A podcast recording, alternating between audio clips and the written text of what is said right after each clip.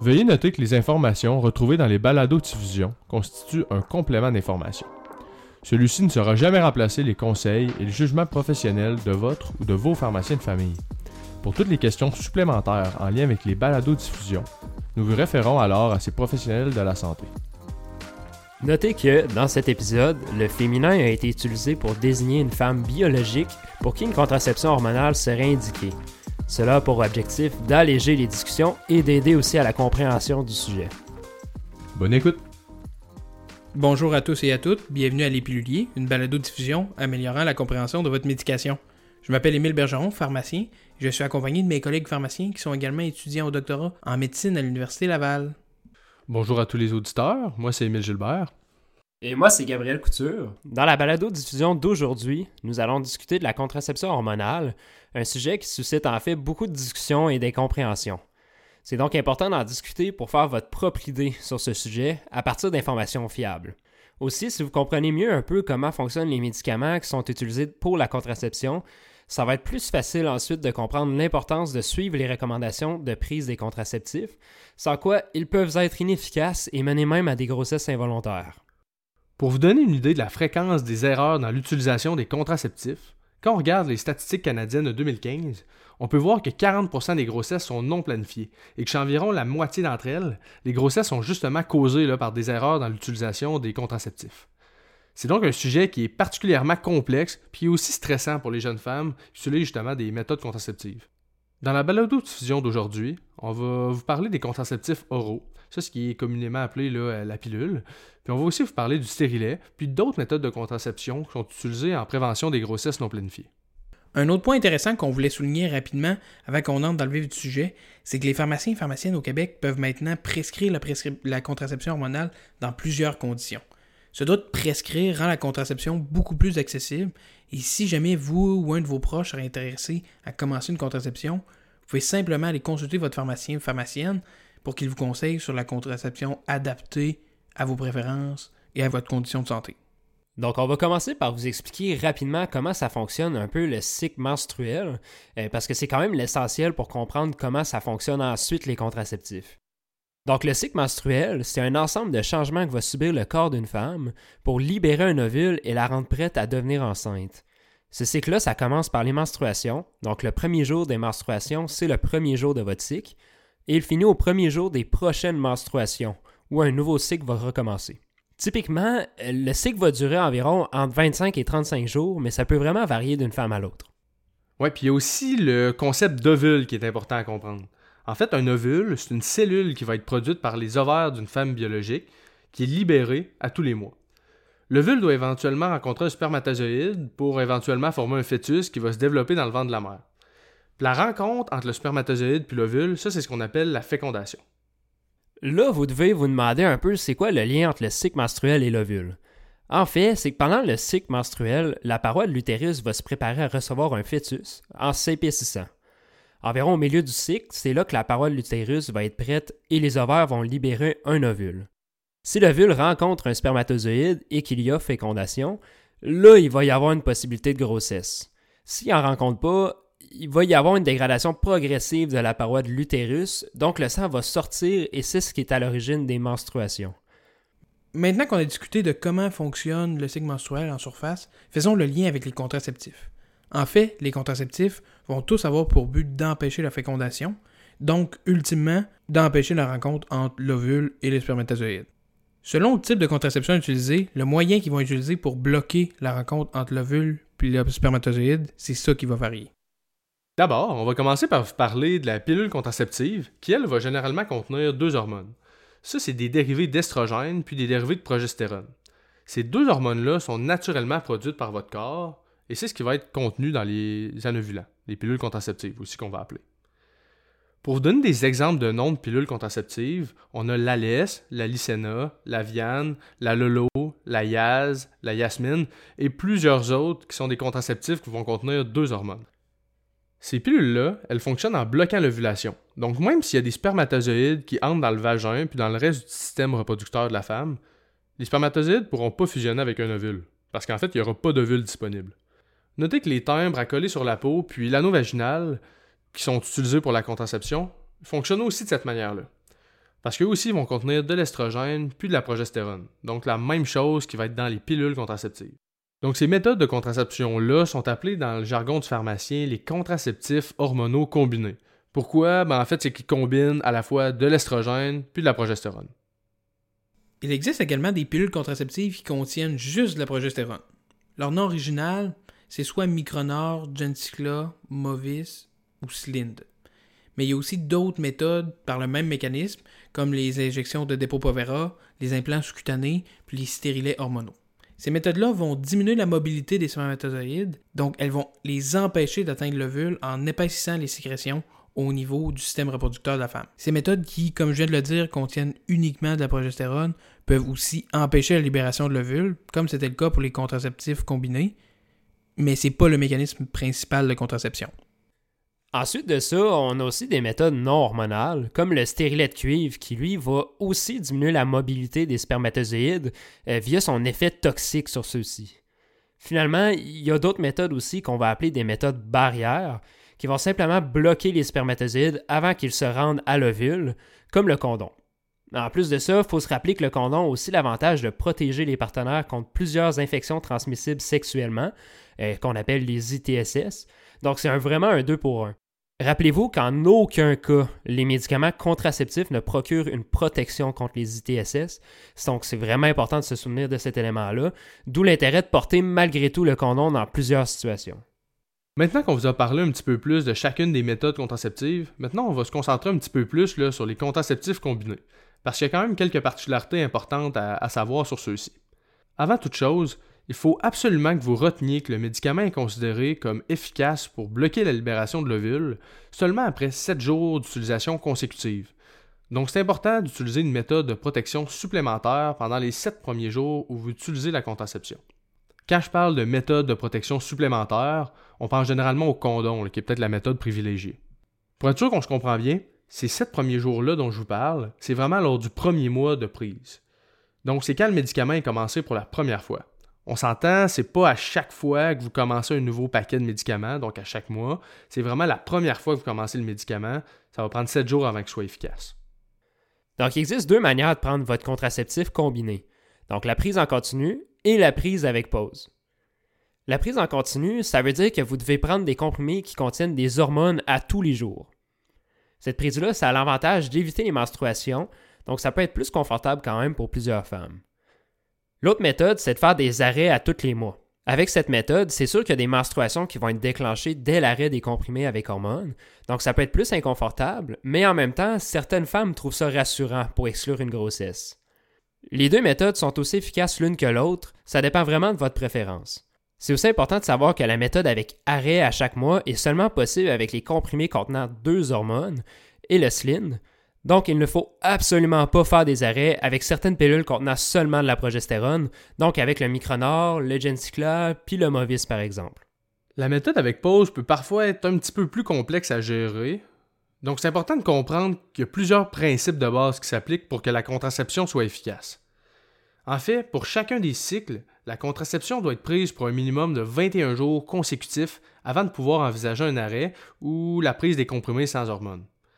Généralement, le moment et la durée de la période d'arrêt vont varier selon les différents contraceptifs utilisés, donc c'est important de se fier aux précieux conseils de votre pharmacien pour savoir comment votre traitement doit vraiment être pris. Il faut toutefois retenir qu'une pause ne peut jamais être de plus de 7 jours. Si vous ne respectez pas les critères que je viens juste de vous mentionner, votre cycle menstruel naturel est à risque de se remettre en marche. À ce moment-là, vous seriez à risque d'ovulation. Puis, qui dit ovulation dit risque de grossesse, donc euh, risque de malfonction de la méthode contraceptive.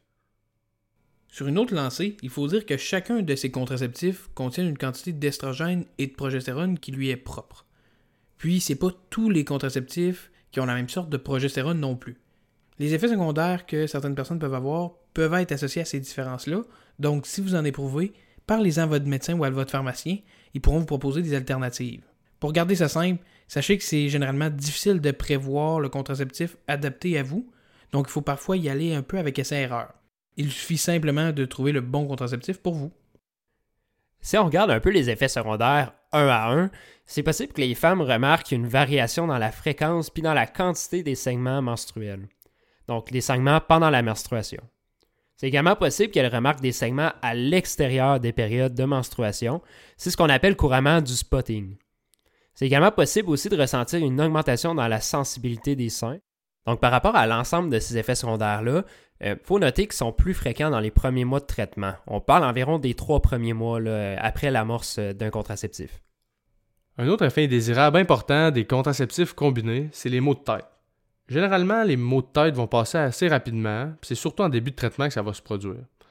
Toutefois, pour les personnes qui souffrent de migraines, c'est important de retenir que si vous avez des nouveaux symptômes ou vos symptômes empirent après le début d'un contraceptif, c'est important de rapidement consulter votre pharmacien ou votre médecin pour qu'il y ait une prise en charge rapide qui soit faite. En fait, si vous avez ces symptômes-là, vous pourriez être à risque d'augmenter d'AVC, donc on veut s'assurer d'ajouter le traitement pour que ce soit le plus sécuritaire possible pour vous.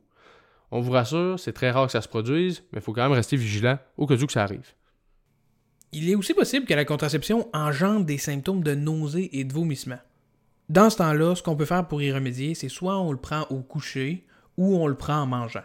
Déjà ça, ça va donner une bonne chance, mais on vous rassure, c'est des symptômes qui sont surtout pris au début du traitement, comme beaucoup d'effets secondaires reliés là, avec les contraceptifs, puis ça s'atténue assez rapidement.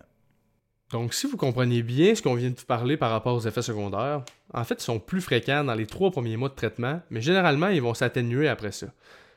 Donc, parfois, il faut essayer de poursuivre la contraception hormonale avant un petit moment, avant de conclure à un échec ou à une intolérance au traitement. Par contre, c'est sûr que ça peut être parfois bien incommodant. Puis si c'est incommodant pour vous, n'hésitez pas à en parler à votre pharmacien. Il va pouvoir vous donner des trucs pour euh, diminuer les effets secondaires s'il y a lieu.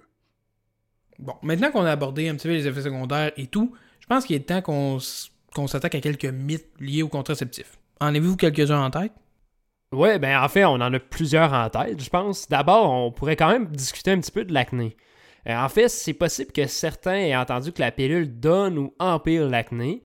Ce qu'il faut savoir, c'est que c'est plutôt l'inverse. L'acné a généralement tendance à s'améliorer avec la prise de la pilule combinée. Certains contraceptifs contenant de l'estrogène puis de la progestérone sont même utilisés comme traitement contre l'acné. Donc en bref, il faut vraiment retenir qu'ils peuvent souvent aider pour ce problème-là. Il y a aussi les croyances comme quoi la pilule nuirait à la fertilité chez la femme. En fait, ça aussi c'est complètement faux. généralement, ce qu'on voit, c'est qu'après 1 à 3 mois suivant l'arrêt du contraceptif, la fertilité est normalement restaurée. Donc, encore une fois, comme je l'ai dit, euh, c'est un mythe. Aussi, plusieurs ont entendu parler là, du risque de formation de caillots dans les vaisseaux sanguins causés par les contraceptifs. Ces caillots-là pourraient éventuellement causer des phlébites dans les jambes, des embolies pulmonaires, des problèmes de santé très graves. Cela peut donc effectivement faire peur à plusieurs femmes, d'où l'importance d'en parler. Il est vrai que les contraceptifs combinés peuvent avoir un impact sur la coagulation du sang.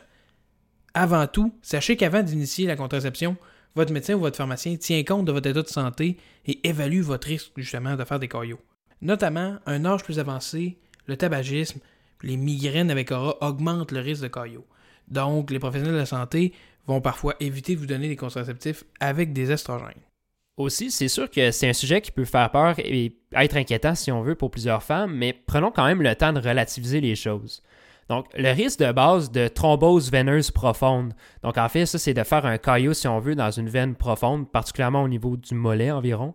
Donc, pour une femme qui n'utilise pas de contraceptif combiné, c'est déjà de 2 à 3 femmes sur 10 000 en l'espace d'un an.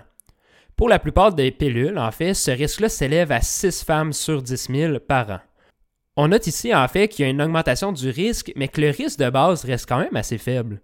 Aussi, saviez-vous que des données suggèrent que ce risque de thrombose veineuse profonde est de 10 femmes sur 10 000 pendant la grossesse, puis de 50 femmes sur 10 000 pendant la période après l'accouchement? Donc oui, les contraceptifs peuvent augmenter légèrement le risque de caillot, puis cela peut être angoissant, mais c'est sûr qu'une grossesse non planifiée augmenterait encore plus le risque de caillot, donc ce risque est souvent acceptable. Aussi, si jamais vous entendez dire que le risque d'AVC et le risque d'infarctus est augmenté avec la pilule, sachez que ce sujet-là n'est plus vraiment d'actualité. En fait, ce risque s'appliquait surtout avec des comprimés qui contenaient une grande quantité d'estrogène. Ces comprimés-là ne sont plus actuellement commercialisés au Canada. Maintenant, les, comprimés qu'on a contiennent beaucoup moins d'estrogène que ceux de l'époque. Aussi, là, on a parlé un peu de la prise en continu, mais euh, j'ai souvent entendu en fait que les patientes peuvent avoir des inquiétudes par rapport à cette méthode-là. C'est vrai que ça peut paraître non naturel, si on veut, de ne plus avoir de règles. Euh, en fait, comment pensez-vous qu'on pourrait justifier le contraire? En fait, il n'est pas nécessaire d'avoir ces menstruations à chaque mois, il s'agit d'un mythe. Initialement, la mise en marché d'un contraceptif qui offrait un rythme de prise de 21 jours de médicaments actifs, puis un arrêt de 7 jours, n'avait pour objectif que de reproduire le plus possible le cycle naturel, question, question de rendre le médicament plus acceptable. En vérité, aucun risque ou anomalie n'a été soulevé avec la prise en continu de la contraception. Il serait aussi faux de croire qu'une accumulation de sang dans votre utérus pourrait être nocive pour le corps, car les contraceptifs réduisent la production de sang dans l'utérus justement. Fait qu'il n'y a pas d'accumulation ou quoi que ce soit. En plus de ça, le retour à la fertilité se fait tout aussi rapidement, peu importe le schéma de prise qu'on prend, donc comme on a dit plus tôt, de 1 à 3 mois. Aussi, ça peut être intéressant quand même pour plusieurs de contrôler le moment des menstruations avec la prise en continu par exemple. Par contre, le point négatif de la prise en continu, c'est que ça va souvent faire plus de spotting. Mais la survenue de cet effet secondaire-là, c'est quand même propre à chaque personne. C'est pas tout le monde qui va avoir ça. Donc maintenant qu'on a fait le tour pas mal des contraceptifs combinés, on va pouvoir s'attaquer aux contraceptifs de progestatifs seulement, donc sans estrogène, comme le Genicicla, le Movis ou le Slind. L'avantage de ceux-là, c'est qu'ils n'ont aucun impact sur le risque de thrombose. Donc pour des patientes qui ont justement plus de risques naturels de thrombose, comme on a mentionné plus tôt, ben eux, c'est vers ça qu'on va aller généralement. Petite bémol avec ces médicaments-là, il faut être très strict sur l'heure à laquelle on prend les comprimés. Autrement, l'efficacité pourrait être quand même vraiment réduite par un, ne serait-ce qu'une écart de quelques heures entre les prises d'une journée à l'autre. Leur prise est généralement en continu, sauf pour le SLIND, comme on l'a dit plus tôt, qu'on a une période d'arrêt de 4 jours par mois. Tout comme les contraceptifs combinés, euh, pour cette classe-là, en fait, de contraception, il existe également des formulations qui ne se prennent pas par la bouche, puis qui contiennent uniquement de la progestérone. Ces formulations permettent de faciliter l'utilisation en diminuant le risque d'oubli, justement, et d'erreurs possibles avec la prise des comprimés. Une de ces options-là, en fait, c'est euh, le fameux stérilet. Ça sert par la voie intravaginale dans l'utérus et peut rester en place pour plusieurs années, soit environ 3 à 5 ans, parfois plus, selon le type de stérilet. C'est sûr que le stérilet est quand même considéré comme l'une des options la plus efficaces pour diminuer le risque de grossesse involontaire, parce que justement, il permet d'éviter le risque relié aux oublis. Cependant, dans les premiers jours qui suivent la pause du stérilet, c'est sûr que plusieurs femmes peuvent euh, ressentir des symptômes inconfortables. Pour ce qui est des contraceptifs qui contiennent uniquement de la progestérone, il existe aussi un implant qui va s'insérer derrière le haut du bras qui va libérer de la progestérone pour une durée de 3 ans. Il existe aussi des injections dans le muscle, ça on va appeler ça le dépôt Provera, que les femmes vont normalement recevoir aux 12 semaines. Ces deux options-là sont généralement bien tolérées, mais les injections de dépôt Provera sont parfois associées à un gain de poids significatif chez les jeunes femmes qui l'utilisent. Donc en bref, tout comme avec le stérilet, l'avantage de ces options-là, c'est de limiter le risque d'inefficacité qui est associé aux oublis de médicaments. Je vais prendre la balle au bon aussi parce qu'on n'a pas assez parlé de l'aspect, selon moi, le plus important quand on parle de contraception, c'est les oublis, les erreurs dans l'utilisation d'un contraceptif. En fait, on va faire ça simple. L'important, c'est de toujours appeler votre pharmacien ou votre pharmacienne si vous réalisez que vous avez fait une erreur dans l'utilisation de votre contraceptif. Que ce soit un oubli d'une pilule, un retard dans la prise d'une pilule ou un retard dans la reprise de votre contraceptif. Ils sont accessibles, puis ils vont évaluer votre risque de grossesse et vous donneront une conduite claire pour optimiser l'efficacité de votre contraception.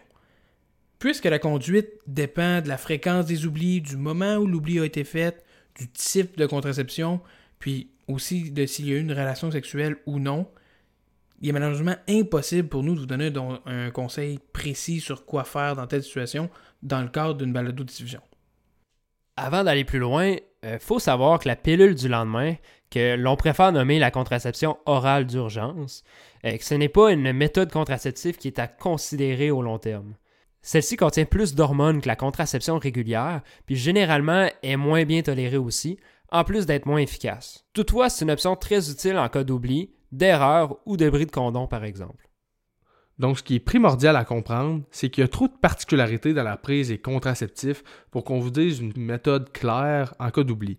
Donc, si jamais vous faites un oubli ou vous avez un retard de contraceptif, c'est primordial d'appeler votre pharmacien. Il va pouvoir vous aider là, et vous donner une recommandation euh, personnalisée par rapport à votre traitement et aussi par rapport à votre condition. Mais, on s'entend, vaut mieux prévenir que guérir.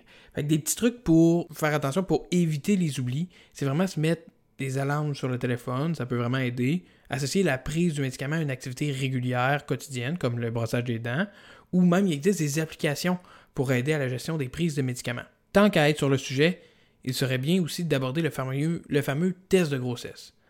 En fait, plusieurs personnes utilisent mal les tests de grossesse, ce qui nuit à leur fiabilité. Ce qu'on veut dire par là, c'est que le test ne peut pas être réalisé n'importe quand dans le cycle et de n'importe quelle façon pour avoir un résultat minimalement fiable. En fait, ce test fonctionne par la détection d'une hormone qui est produite uniquement chez la femme enceinte, peu de temps après la fécondation entre l'ovule et le spermatozoïde.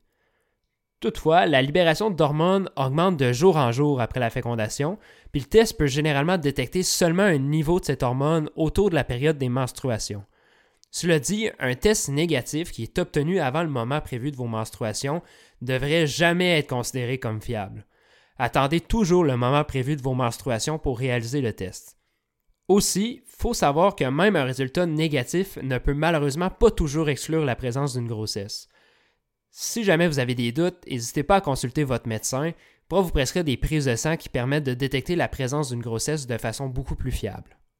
Pour en ajouter un petit peu plus sur les tests de grossesse qui sont disponibles en pharmacie, il ne faut pas oublier les recommandations de base, comme la réalisation du test avec la première urine du matin, qui est un petit peu plus concentrée, d'éviter de rincer le test après l'utilisation pour ne pas diluer l'urine, puis de favoriser un temps de contact suffisant entre le test et votre urine. Donc là, on parle ici de quelques secondes euh, généralement. Également, la collecte d'urine à l'avance n'est pas recommandée. Donc à ce moment-là, on utilise directement euh, le test avec l'urine, euh, la première urine du matin. Pour finir, il existe des variations entre les différents tests de grossesse disponibles en pharmacie. Donc, ce qu'on vous recommande, c'est de vous référer aux recommandations d'utilisation inscrites sur l'emballage pour assurer une utilisation adéquate. En conclusion, on va faire un petit recap de certains points plus importants qu'on a discutés dans Balado d'aujourd'hui.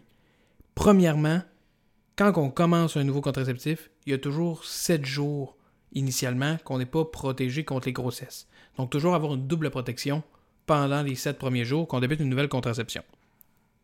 Parlant de double protection, c'est important de se rappeler qu'aucune contraception hormonale ne vient protéger contre les ITSS. D'où l'utilité encore aujourd'hui du condom malgré une contraception hormonale. Ensuite, n'oubliez pas, en cas d'erreur, de retard dans la prise, on n'est pas sûr, appelez votre pharmacien. Il va être là pour vous assister là-dedans, pour vous rassurer, puis vous guider si on a besoin du contraceptif oral d'urgence ou quoi que ce soit. Finalement, pour conclure, si des informations que vous détenez de votre pharmacien ou votre médecin diffèrent avec ce qu'on vous dit aujourd'hui, fiez-vous à votre pharmacien ou votre médecin. Nous, on donne vraiment des informations qui sont plus générales, mais chaque individu est différent, donc c'est important de vous fier à ce qu'ils vous ont dit directement et de lui poser des questions en cas de doute. Donc, c'est ce qui met fin à la balado-diffusion d'aujourd'hui. Encore une fois, à l'image d'un pilulier, nous espérons que cette balado-diffusion vous accompagnera bien dans la prise de vos médicaments et limitera les oublis au nom de mes collègues et moi, merci de votre attention et à bientôt.